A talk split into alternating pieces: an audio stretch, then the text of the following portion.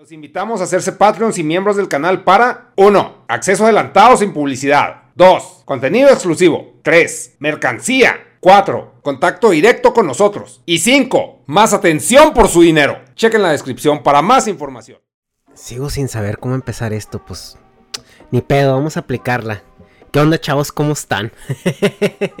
no, no se crean, lo que pasa es de que no sé. y como que el pedo de de, de Arnoldo es como muy natural, o sea, muy así norteño. Pero igual ya me di cuenta de algo, ¿eh? Rob Paper Sheet hace el mismo saludo. ¿Qué onda, chavos? ¿Cómo están? Entonces no sé si, si Rob Paper Sheet también ve a Arnoldo y simplemente le gustó el saludo y decidió replicarlo. O es algo pues que es tan natural que es así, pues, ¿qué onda, no? O sea, ¿cómo anda, banda? ¿Cómo anda la banda? Pero les digo, no sé. Eh, sigo pensando en el intro. No sé si en algún momento voy a llegar a un acuerdo. Voy a llegar a, algo pues fijo, por así decirlo. Pero bueno, en fin. ¿Qué les iba a contar ahora, chavos? Pues eh, primero que nada les agradezco por la recepción que ha tenido pues este, este proyecto, este side quest, ¿no? Por así decirlo. Va a decir Arnoldo que le estoy pirateando todos sus conceptos, pero no, o sea, este pues sí, este, este, este, este, esta, esta talachita, ¿no? Esta chambita del que nos estamos aventando. Eh, la verdad es que sí estoy muy contento que pues les esté gustando, que, que, esté teniendo buena recepción. La verdad no pensé que fuera a suceder así, o sea, yo estaba muy reticente a hacerlo pues precisamente por eso, ¿no? O sea, eh, yo tengo entendido que pues mucha gente viene aquí al canal pues por Dharma, por Negas y el invitado, ¿no? Y mi, mi trabajo en el canal pues un poco más eh, moderativo, o más bien logístico, por así decirlo. Entonces, pues sí les agradezco mucho eso. Y pues, ¿de qué les voy a platicar ahora?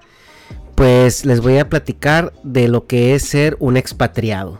Y primero pues tengo que explicarles ese concepto. O sea, un expatriado es una persona que vive y trabaja en un país que no es, eh, que no es su país de nacimiento pero también en el cual eh, su estatus eh, migratorio es como eh, temporal, ¿no? O sea, no es un estatus migratorio permanente. Entonces es una persona que en teoría está fuera de su país por un periodo de tiempo indeterminado, pero que eventualmente se supone que va a regresar a su país de origen, ¿no? El problema con estos, con estas situaciones, pues es de que cuando son en temporadas pequeñas, que son un año, dos años, pues no hay mucho problema, ¿no? Es, hay muchos programas en el mundo que eh, eh, eh, promueven estas, vaya, pues estas situaciones de, de, expatriados, pues para, pues para entrenamientos, estudiar, eh, alguna maestría, algún posgrado, hacer algún entrenamiento en alguna empresa, eh, hacer prácticas profesionales o incluso trabajar en una empresa en tiempo completo por uno o dos años, ¿no? Eh, por lo general estas situaciones pues son muy muy temporales, pero en, algunos casos se llegan a extender de manera indefinida, ¿no? Que ese es básicamente mi caso. La verdad es de que pues la historia de cómo, cómo llegué yo aquí a Estados Unidos Em, pues es una historia bastante circunstancial. O sea, realmente nunca hice nada activamente para, para llegar aquí. Fueron así que los astros se alinearon y tuve mucha suerte. Eh, pero antes de platicarles pues de mi historia, eh, mucha gente me empezó a preguntar que si... ¿Cuáles son las maneras de escapar a Latinoamérica? No, malamente dicho, porque yo creo que pues nadie escapa, o sea, más bien vas y buscas una oportunidades diferentes, ¿no? Por así decirlo, no, no quiero decir que mejores oportunidades o mejor calidad de vida, pero pues buscas algo diferente, ¿no? A lo que tienes o a lo que pudieras tener acceso en tu lugar de origen. Y pues bueno, eh, hay varias maneras. Eh, ahorita es verdad que en el país en el que tú quieras vivir, si le buscas lo suficiente vas a hallar la manera de, ¿no? O sea, eh, platicábamos con una persona, bueno, con Dharma y, con otra persona en el podcast de esta semana, que él decía es que, bueno, por ejemplo, si tú quieres vivir en Japón, pues puedes tramitar una visa de estudiante y pues prácticamente si no eres un ex convicto te la van a dar, ¿no? Eh, solamente tienes que pues demostrar que traes cierta afluencia económica y, y, te dan incluso chance de trabajar dentro del país, ¿no? Tantas determinadas horas por semana, que son creo 28 horas por semana. Entonces, eh, hay maneras de irte, también en Estados Unidos hay maneras de sacar visas de, estudiante, eh, visas de, trabajo temporal, en, Europa de igual manera, etcétera, etcétera. En mi caso, siendo ingeniero, eh, hay un convenio que para los que son de Latinoamérica a lo mejor no lo tienen muy, lo han de haber escuchado, pero no lo conocen muy bien, que es el NAFTA o el TLC, que es el Tratado de Libre Comercio entre Canadá, Estados Unidos y México rebautizado como el TEMEC en esta administración de, Donald Trump. este, este tratado de comercio tiene ahí un, artículo que se coló por, eh, por la jurisdicción de una manera bastante interesante porque se supone que legalmente, creo que después del 2000, legalmente no puede haber ningún tratado comercial que contemple eh, eh, o, proponga un sistema de migración diferente al que maneja pues realmente la Dirección de Migración de Estados Unidos, ¿no? Que es el, el el, ah, no recuerdo cómo se llama la, la, dependencia, a ver, déjenme ver cómo se llama. UCIS, sí, el, el, el USCIS, que es el United States Citizenship and Immigration Services, que es el, el Departamento de, de Ciudadanía y, y Servicios de Inmigración entonces creo que después del 2000 o del 2001 se hizo completamente ilegal y ni se te ocurra pensar en, que tú en un tratado eh, comercial eh, prometas o quieras contemplar alguna situación de migración. Como el Tratado de Libre Comercio con México se firmó antes de, que esta eh, disposición entrara en efecto, entonces, mm, pues no, se contempló esta parte, ¿no? Entonces sí entró en, el tratado una, un artículo donde hablaba de eh, las visas de trabajo para personas de Canadá y México en Estados Unidos, que esta es la famosísima visa TN.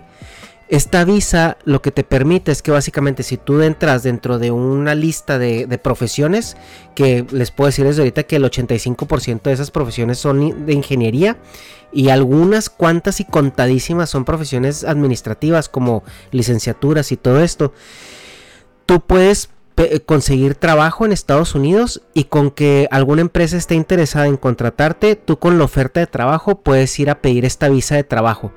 Esta visa de trabajo pues es muy cómoda porque la puedes sacar de un día para otro. Eh, realmente no necesitas ninguna, ninguna que la empresa te patrocine.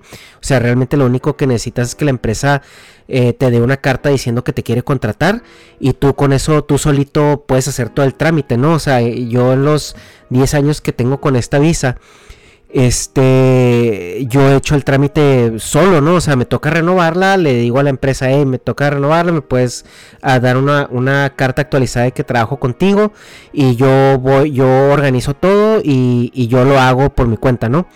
Eh, una vez me tocó renovar esta visa en Londres eh, por cuestiones logísticas. Entonces, a ver, como, como ingeniero en México, esa es la manera más fácil de salir de, de México a trabajar a Estados Unidos, ¿no? La visa TN.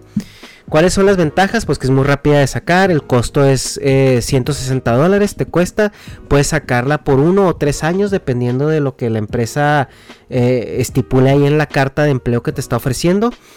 Y pues es muy simple y muy sencilla. Lo malo es que esta visa no es de doble intención. ¿A qué se refiere con la doble intención?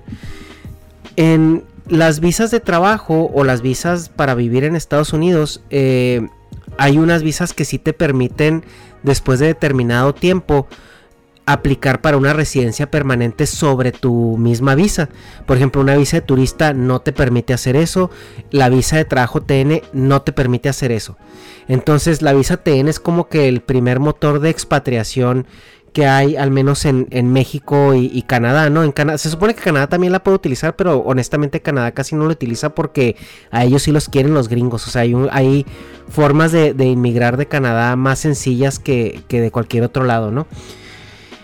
Eh, pues yo justamente estoy en el proceso de cambio de esa visa, pero por, por otro método eh, eh, que es el, ahora sí el sponsorship del, del empleo. Pero esa es otra historia, ¿no?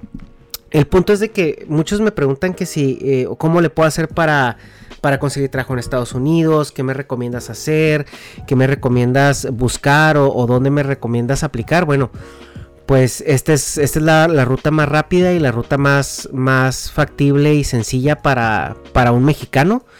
Eh, si no eres mexicano, pues tienes la otra opción que es la, visa, la H1B1, que es la de profesionistas, que es una visa más complicada de sacar. Si necesitas patrocinio de la empresa, es una visa más cara. Creo que todo el proceso te cuesta como 4 mil, 5 mil dólares. O sea, es una visa muy cara.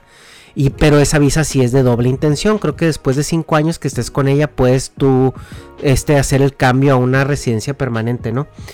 Pero eh, bueno, pues esa es la explicación rápida. La verdad es de que eh, todo empieza porque puedas conseguir un trabajo. O sea, si quieres venirte por la vía legal. Ahora, si quieres venirte por la vía ilegal, pues bueno, eso ya. La verdad, no tengo mucho conocimiento de cómo se hace. Eh, ya hay, bueno, hay muchos métodos, ¿verdad? No es, no es, no es este.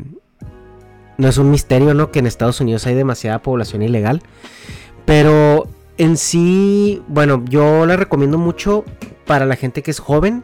Si tú estás en, en tus 20s definitivamente es algo que yo te recomiendo hacer. Búscate una empresa que te dé una visa TN, te vienes uno o dos años y pues ya vas, vas, vas yendo con el flow, ¿no? Pero ¿qué es lo que pasa cuando ya no son dos, ni tres, ni cuatro años? ¿Qué es lo que pasa cuando ya tienes ocho, nueve, diez años o, o como en mi caso once años, ¿no? Y aquí, ahí es donde empiezan los problemas. ¿Por qué? Porque mm, ya te vuelves... Eh, una pieza que no eres de ni un lado ni de otro, ¿no? Eh, yo cuando recién llegué, pues yo me gradué de la, de la universidad en el 2011, me gradué de ingeniería mecatrónica. Tuve la suerte y la fortuna de que una empresa estaba abriendo una planta en Chihuahua, estaban buscando ingenieros eh, eh, para entrenarse en la planta de Estados Unidos por ahí un profesor de la escuela era conocido el que andaba reclutando, me recomendaron y me contrataron y yo el día después de mi grabación iba volando crudo a, mi trabajo en Estados Unidos, ¿no? Que era el sueño, ¿no? O sea, para mí era, eh, güey, o sea, me gradué de ingeniería, voy a trabajar en Silicon Valley, o sea, mi primer trabajo, o sea, este es el sueño hecho realidad, ¿no? Es como, no sé, o sea, siento que es como un futbolista cuando lo reclutan en el Barcelona, ¿no? Para un ingeniero, trabajar en Silicon Valley es es, es, la meta, ¿no? O es como ir al Disneylandia a los ingenieros. Entonces para mí fue una experiencia muy, muy, muy chida, la verdad, en un inicio. Me acuerdo que llegué y te daban tu sueldo y te daban viáticos y, te, y estabas en un lugar nuevo conviviendo con muchas personas diferentes, un grupo eh, extremadamente multicultural porque pues es la naturaleza de Silicon Valley, la multiculturalidad.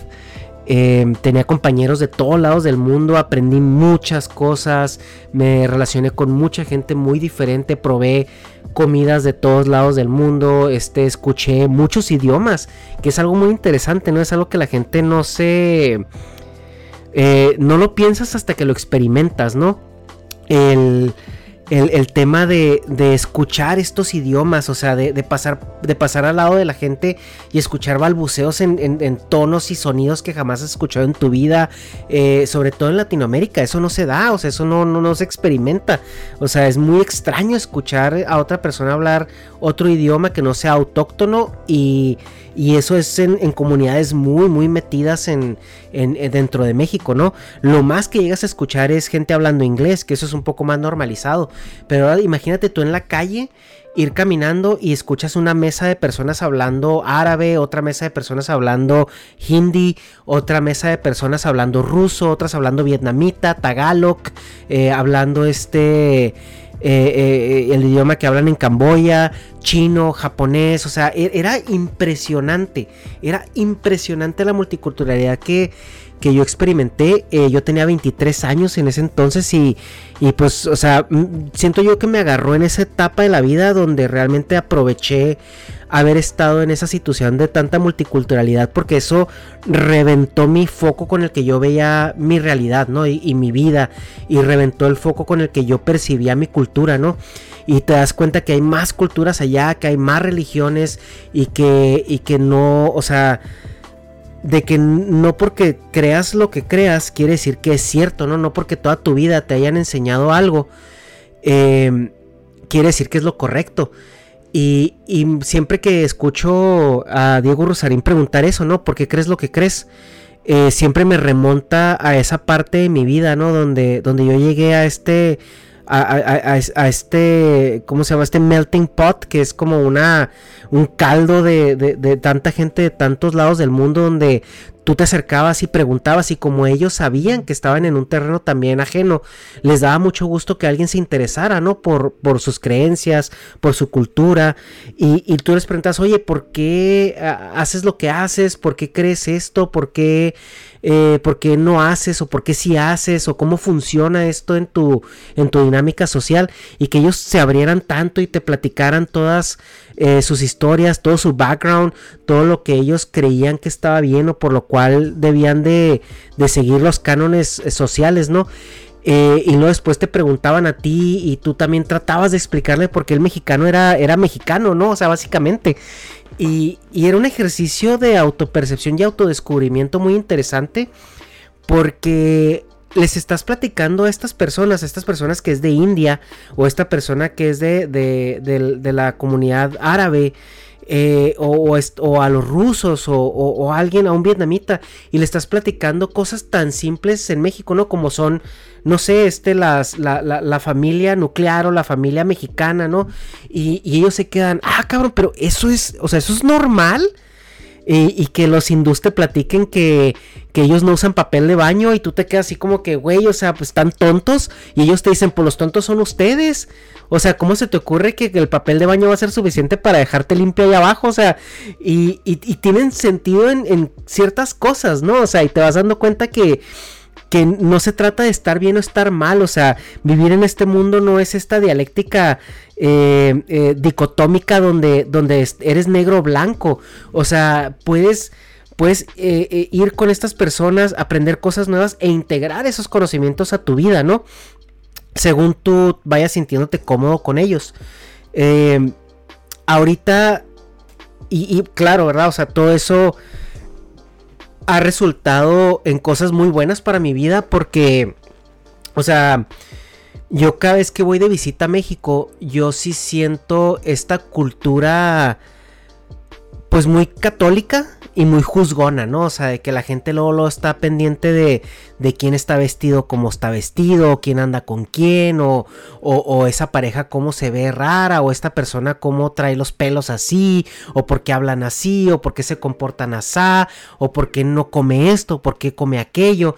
Y, y, y aquí, o sea, donde yo vivo es como, güey, o sea, puedes ir vestido de pájaro por la calle y si mucho alguien voltea a ver y, le da risa, ¿no? O sea, pero pero es, una diversidad tan, tan tremenda y tan orgánica que realmente te pasa desapercibida, ¿no? O sea, eh, muchas luchas sociales que yo estoy viendo ahorita en, en todos lados, yo las viví hace 10 años y ni siquiera las viví porque eran algo así como intrínseco de la, de la cultura donde estaba, ¿no? O sea, las parejitas de, de, de, gays, de lesbianas, de lo que sea, o sea, gente que se vestía estrafalariamente en el mall y todo esto. O sea, tú ibas caminando y veas a las personas y ni siquiera, o sea, ni siquiera te causan morbo, o sea, ni siquiera te causan como algo que estuviera fuera de tu... Eh, pues de tu burbuja, ¿no? O sea, y, a mí me pasa mucho y me doy cuenta mucho de estos choques culturales cuando vienen amigos a visitarme y que andamos en el mall o que andamos este fuera y que mis amigos se le quedan viendo a la gente. Y le digo, güey, ¿qué pedo? ¿Qué pasó? Y le digo, no, pues que ya viste aquel vato cómo anda vestido. Y le digo, pues, pues sí, güey, pero pues, o sea, o sea, sí entiendo que no está vestido como de la manera en que tú, o sea, envisionas a alguien en tus cánones, pero, o sea, no es, tampoco es así como que el güey ande con un penacho azteca, ¿no? O sea, es como un güey que, un emo, por ejemplo, o, una morra que trae los pelos pintados de verde o naranja. Y, y, es como algo muy natural, ¿no? Que a mí me pasa ya, este, de una manera bastante desapercibida. Pero sí es, es impresionante, ¿no? Porque ves gente primera generación de sus países que andan vestidos con sus trajes típicos como si estuvieran en la India o como si estuvieran en, Arabia o como si estuvieran en, en, estos otros este, lugares del mundo, ¿no? Tan variado. Y ves la gente cómo pasa de ellos sin, sin realmente prestarles atención, ¿no? Como si fueran cualquier otra persona. Eso a mí se me hace algo muy chido, o sea, y, sí agradezco mucho que me haya tocado vivirlo tan joven porque sí me deconstruyó en muchas cosas, o sea, yo entiendo que hay ahorita muchas luchas sociales que están pasando por momentos bastante álgidos y que yo a veces no entiendo la lucha social porque ya lo tengo muy interiorizado. O sea, y, y algo que a mí me llamó mucho la atención cuando hablé, por ejemplo, con Ana Julia, es que ella me decía, es que pues a mí no me interesa que estén haciendo en Canadá, o sea, yo ahorita estoy preocupada porque pues no me maten porque me quiera, me, me quiera acostar con alguien de mi mismo sexo, ¿no? Y es algo como, no mames, güey, si es cierto, o sea, es que yo eso no lo, o sea, no tengo esa sensibilidad porque eso yo lo viví de una manera diferente y para mí no me causa ningún conflicto mental. O sea, no me causa ni siquiera una bandera, una alarma, un nada. O sea, es completamente ya parte pues de mi visión del mundo, ¿no? Y no digo que sea mejor o peor, simplemente es como que te das cuenta que si todo mundo estuviera expuesto a tantas formas de vivir la vida, nos daríamos cuenta que ninguna forma de vivir la vida está bien o está mal, simplemente son formas de vivir la vida. Y mientras no agarres con tu forma de vida y se la restrigues en la cara a otra persona, todo está bien, güey. Todo está bien había una persona que decía es que la religión es como una piedra, güey. Tú puedes tener tu piedra, puedes adorarla, puedes pintarla, puedes rezarle, puedes llevártela a todos lados mientras no me la vientes a la cara. Todo está bien, güey. Y esa es la manera en la que en la que pues la gente debería vivir su vida, ¿no? O sea, la manera que mejor le acomode. Entonces, eh, pues yo así salí. Esa fue como mi primer choque, mi primera experiencia con, con la vida fuera de México. También es algo muy curioso porque yo hasta mis 23 años no me había subido un avión. Yo cuando salí de ahí fue la primera vez que me subí un avión. Y todo era nuevo, todo era diferente. Eh, era la primera vez que estaba fuera de casa de mis padres. También era la primera vez que salía fuera del, del, país así tan, tan lejos. Porque pues, lo más que había salido yo del país era el paso. Que pues no es nada. La gente que vive en Chihuahua pues o sea, sabe que el paso Texas es, es el, el de Chihuahua. Pero era la primera, era, era la primera vez de muchas cosas para mí, o sea, ni siquiera, o sea, los, los, usos horarios también para mí no eran como algo que con lo cual estuviera al pendiente toda la vida o, todo el tiempo.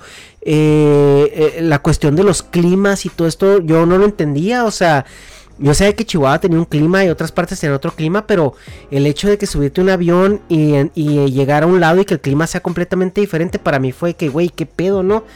Y eso me lleva a otro punto. La gente que busca dejar el país o busca emprender aventuras nuevas, eh, y sobre todo que sean jóvenes, yo sí les recomiendo un chingo, un chingo, que viajen viajen, viajen, viajen, traten de vivir en, lugares diferentes, mientras más diferentes de donde son, mejor, o sea, ahorita viven en una etapa o en un punto del mundo donde es muy fácil, muy fácil escoger tú un lugar en el mundo y va a haber algún programa que te ayude a llegar ahí de alguna manera. Este, en Nueva Zelanda dan visas eh, de, vacaciones, que es básicamente una visa que te permite vivir ahí como un año y te permite tener trabajos eh, de medio tiempo. Eh, en Europa hay también muchas visas que te permiten ir a trabajar por, por periodos de tiempo determinados. Si eres, si tienes menos de 30 años y eres soltero, créeme que hay un chingo de posibilidades allá afuera para que tú puedas ir y conocer otras culturas, conocer otro ambiente, conocer otros idiomas, eh, otras, otros modos de vivir la vida y otros modos de, de experimentarla también. Yo creo que es, es lo que nos hace mucha falta, sobre todo en Latinoamérica. Porque en Latinoamérica estamos muy acostumbrados a que, la, a que la gente se parezca a nosotros. Estamos muy acostumbrados a que Latinoamérica sea muy parecida a nosotros. E incluso en las poquitas cositas que son diferentes. O sea, tendemos a criticarlos o a juzgarlos o esto. No tienen idea de lo que es llegar a un lugar donde, donde una persona experimenta la vida de una, de una manera diametralmente opuesta a la tuya. O sea, donde su concepto de familia es diferente, donde su concepto del amor es diferente, donde su concepto de, alimentación es diferente, eh, su concepto de, espiritualidad es completamente diferente, su brújula moral, eh, a pesar de que llevamos eh, ciertos cánones parecidos, ¿no? Porque pues en todo lo hablamos con este doctor Scott Curry que pues hay cosas que se repiten, ¿no? Sistemáticamente como, como, como directrices morales en todo el mundo. Pero esta, esta idea de, de, experimentar la vida de una manera diferente, créanme que, que es muy, muy, muy recreativa y muy didáctica. Y también eso te va a ayudar a entender muchas, a muchas personas que están a tu alrededor, ¿no? O sea, te ayuda a entender incluso por qué tu abuelita ve la vida de la manera en que la ve, por qué tus tías actúan de la manera en que actúan, tus primos, por qué cuando vas a la sierra, por qué cuando vas al rancho con, tu, con tus tíos pues son de esa manera, o sea, porque empiezas a entender que la gente experimenta la vida de maneras diferentes. Y el que tú tengas esa habilidad, no mames, güey, o sea, no tienes idea de las puertas que te abre porque te vuelves una persona más, más accesible, una persona más agradable, te vuelves una persona que disfruta más, que se interesa más, o sea, le empiezas, le empiezas a encontrar interés a gente que antes no pensabas que, que, que, te podían interesar, ¿no? Y empiezas a platicar con ellos y empiezas a preguntarles y, empiezas, y sabes dónde rascar, sabes cómo rascar. Y a la gente, si algo le gusta a la gente, es que las demás personas se interesen, o sea, no por su vida en cuestiones personales, sino por su forma de ver la vida. Y, las personas se van a, se van a, emocionar de, contarte eso, ¿no? De, de, compartirlo contigo. Y si tú les estás prestando atención de una manera genuina, créeme que tú vas a aprender mucho y la otra persona te va a tomar como alguien agradable para estar con él, ¿no? Y platicar. Entonces, eh, pues la recomendación es busquen la manera de salir si todavía están en, etapa educativa, busquen hacerse, ir a hacerse su universidad a, otro lugar, otro país. Hay muchas maneras, hay muchos programas. Eh, háganlo, háganlo, salgan, conozcan otros lugares, aprendan otros idiomas, el que ustedes quieran, pero apréndanlos y, créanme que no se van a arrepentir. Eh, pues de las cosas buenas, les digo, eso, eso fue muy bueno, la verdad. O sea, conocer eh, esto, este estilo de vida. Luego después de, Silicon Valley bajé a Orange County, que es una parte más conservadora de, California, donde hay mucho dinero. En Orange County hay muchísimo dinero de, fortunas de, particulares. En, Silicon Valley hay mucho dinero de empresas. Eh, ahorita, bueno, se supone que ahorita ya están saliendo de ahí por, por cuestiones de impuestos y todo esto. Pero en la época en la que yo estaba, Silicon Valley era así el pináculo de, de la inversión en, tecnología, ¿no? Ahí me tocó ver muchas cosas también tecnológicas muy cabronas que las, las vi después de 8 o 9 años en la misma California, ¿no? En Orange County, que yo empezaba a ver ciertas cosas aplicadas y decía, güey, es que esto yo lo usé hace 8 o 5 años allá, o sea, y aquí es novedad, ¿no? Aquí lo están anunciando como si fuera la nueva tecnología de la NASA, ¿no? Por así decirlo.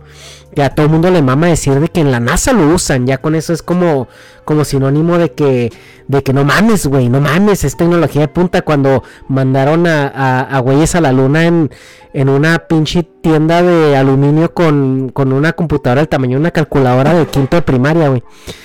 Entonces, eh, no necesariamente significa que es avance tecnológico, eh, chavos. Así que, que no les vengan con el cuento de que en la NASA lo usan, güey, esta crema para las arrugas. Pues no. Y, pero después bajé a Orange County y les digo, en Orange County hay, hay dinero, pero hay otro tipo de dinero. sé que suena muy extraño, pero, pero es que sí, o sea, porque, por ejemplo, el dinero que hay en Arabia es dinero del petróleo y se ve mucho el, estilo de vida que te genera el dinero del petróleo, ¿no? Y luego en, Silicon Valley hay mucho dinero, pero de empresas de tecnología y ves el estilo de vida que te da ese dinero, ¿no? O sea, ves, incluso las personas, la fisionomía de las personas es diferente. Y cuando llegas a Orange County es un dinero de, de, de, de gente privilegiada, ¿no? Es como, Orange County es como el San Pedro de Estados Unidos háganme cuenta, como el San Pedro, no sé si, si tiene más nombre, el, Nicolás, San Nicolás, San Pedro Nicolás Garza García, no sé cómo se llame, pero es el San Pedro de, de, de, Estados Unidos. Es gente que tiene mucho dinero porque son famosos o, tienen negocios grandes o ya es gente grande que, amasó mucho dinero durante su juventud. Eh, viven muchos artistas, viven, o sea, es dinero diferente y es gente más conservadora. Eh, ahí también aprendes otras cosas, ¿no? Aprendes cómo piensa la gente ya mayor, cómo administran las finanzas los particulares, cómo, cómo la gente que realmente tiene dinero se comporta. Y también ves cómo la gente que medio tiene dinero se comporta. Y aprendes que los nacos que medio tienen dinero son los más culeros. O sea, son los que se te cierran en la camioneta. Son los que, los que están pidiendo el gerente a todos lugares donde vayan. Y los que tienen varo, así que tienen dinero, así cabrón. Son la gente más sencilla del mundo que te puedes ir a comer tacos con ellos ahí al, al barrio Mexa. Eh, también, ah, pues sí, también hay muchas cosas que hacer. O sea, Orange County, yo vivía a 15 minutos de Disneylandia. Entonces, yo creo que los primeros dos años que viví en Orange County fui a Disneylandia como unas 30 veces. Fácil, fácil, fui como unas 30 veces a Disneylandia. Eh, tenía el pase anual, obviamente, porque pues vivía ahí cerca. Y si era el punto donde cualquier persona que me visitaba, pues ya sabía que era de cajón ir a, ir a Disney, ¿no? Y también a veces cuando salíamos del trabajo más o menos temprano, eh, nos íbamos a Disney, un camarada y yo nos íbamos a Disney así que, ah, pues vamos a agarrar este un jueguillo y a ver qué se ve, ¿no? Y, me acuerdo que eso hacíamos, o sea, en las, en las tardes de repente, pum, fuga. Eh, tenemos muchas playas ahí enseguida. Los Ángeles quedaba 40 minutos. San Diego otros 40 minutos para abajo. Eh, teníamos este, las playas fresonas y las playas de, clase media. Ahí eh, estaba Newport Beach, que es la, playa así de los fresones, así donde, donde se grabó The OC. La playa que a mí me quedaba más cerca era Laguna Beach, que una playa muy bonita que me gustaba mucho ir. Había unos gelatos muy ricos ahí. Bueno, todavía hay. Fui, fui hace como un mes por allá a visitar a unos amigos y todavía están los gelatos ahí. Eh, ahí fue como una consolidación de madurez porque ahí yo ya tenía 20, llegué ahí de los 26 hasta mis 30 años. 25 hasta mis 30 años. Entonces fue una etapa formativa ya final, ¿no? O sea, fue, fue mis últimos 20 a inicio de mis 30 entonces sí recuerdo con mucho cariño esa etapa de mi vida, eh, la gente que conocí, aprendí muchas cosas, maduré muchísimo, este, experimenté también muchas cosas ahí nuevas en cuestión de vivir una adultez un poco más responsable, eh, ya empezar a pensar en el futuro, eh, ya es cuando empiezas a sacar tu primer coche, empiezas a sacar este, empiezas a hacerte tus primeras cosas, ¿no?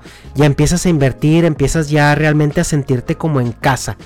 Y ahí fue en el momento donde yo me di cuenta que ya no vivía en México. Y yo creo que fue el momento donde me di cuenta que para mí regresar a México iba a ser muy difícil. Porque también cada vez que iba ya eran menos los amigos, ¿no? Que veía y eran menos las cosas en común que tenía con mis amigos.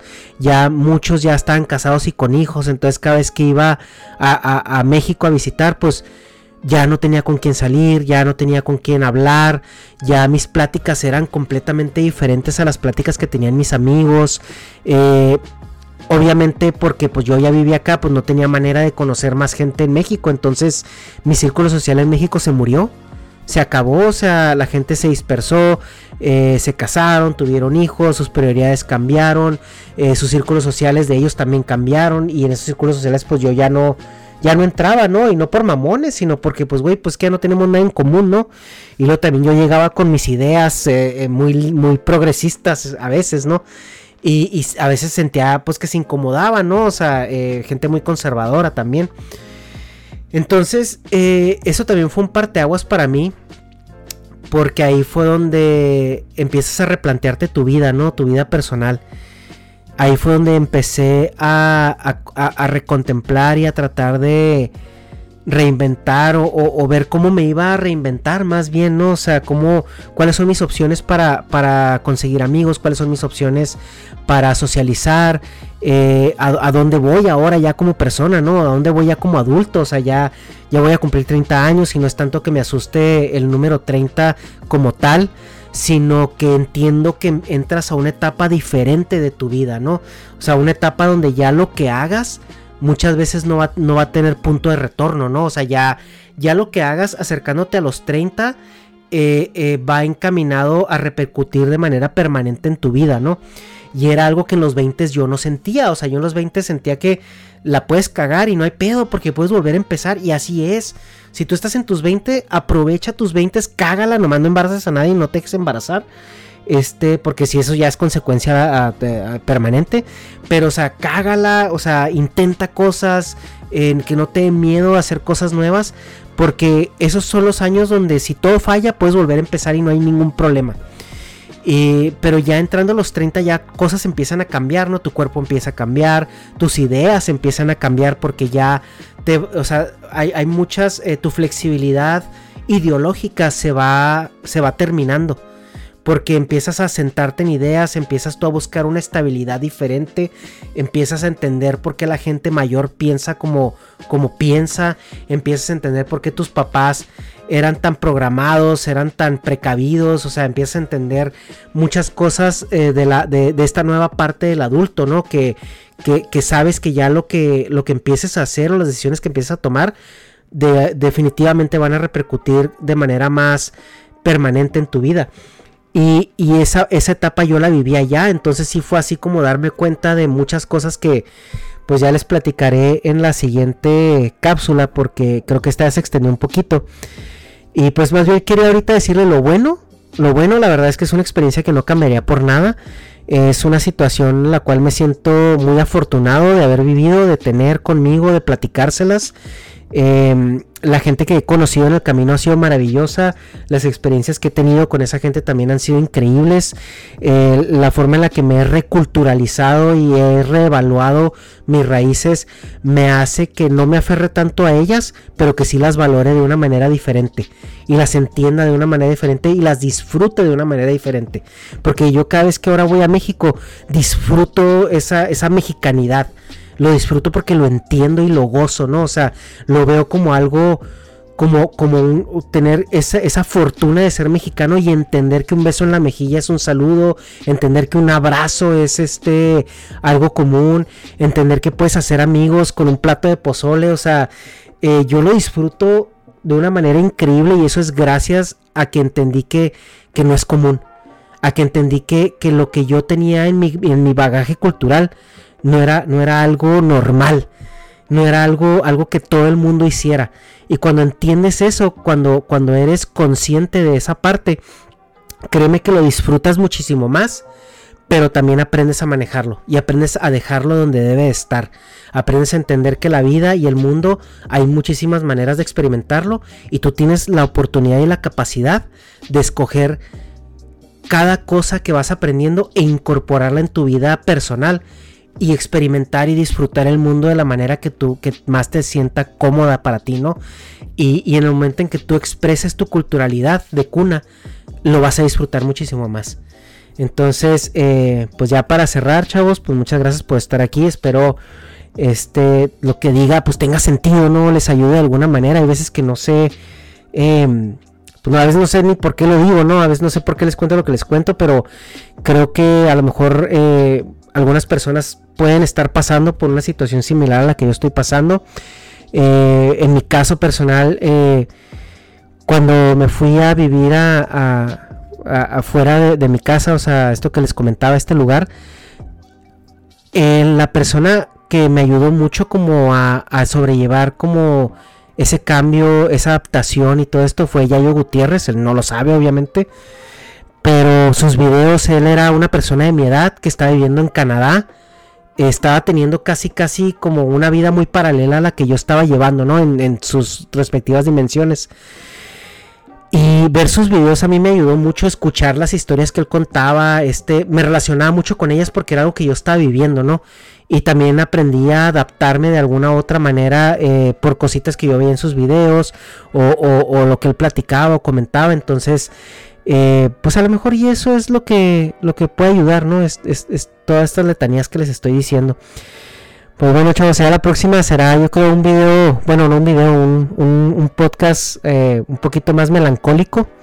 Porque ahora sí vamos a entrar a cuando las cosas ya no se ponen tan bonitas y cuando ya empiezas a replantear tu vida de una manera, pues más determinista. Entonces, pues, ahí para la otra, chavos. Pues nos vemos en la siguiente y muchas gracias por andar por acá y muchas gracias por todo el cariño que están demostrando en, en, este, en este nuevo formato. Bye.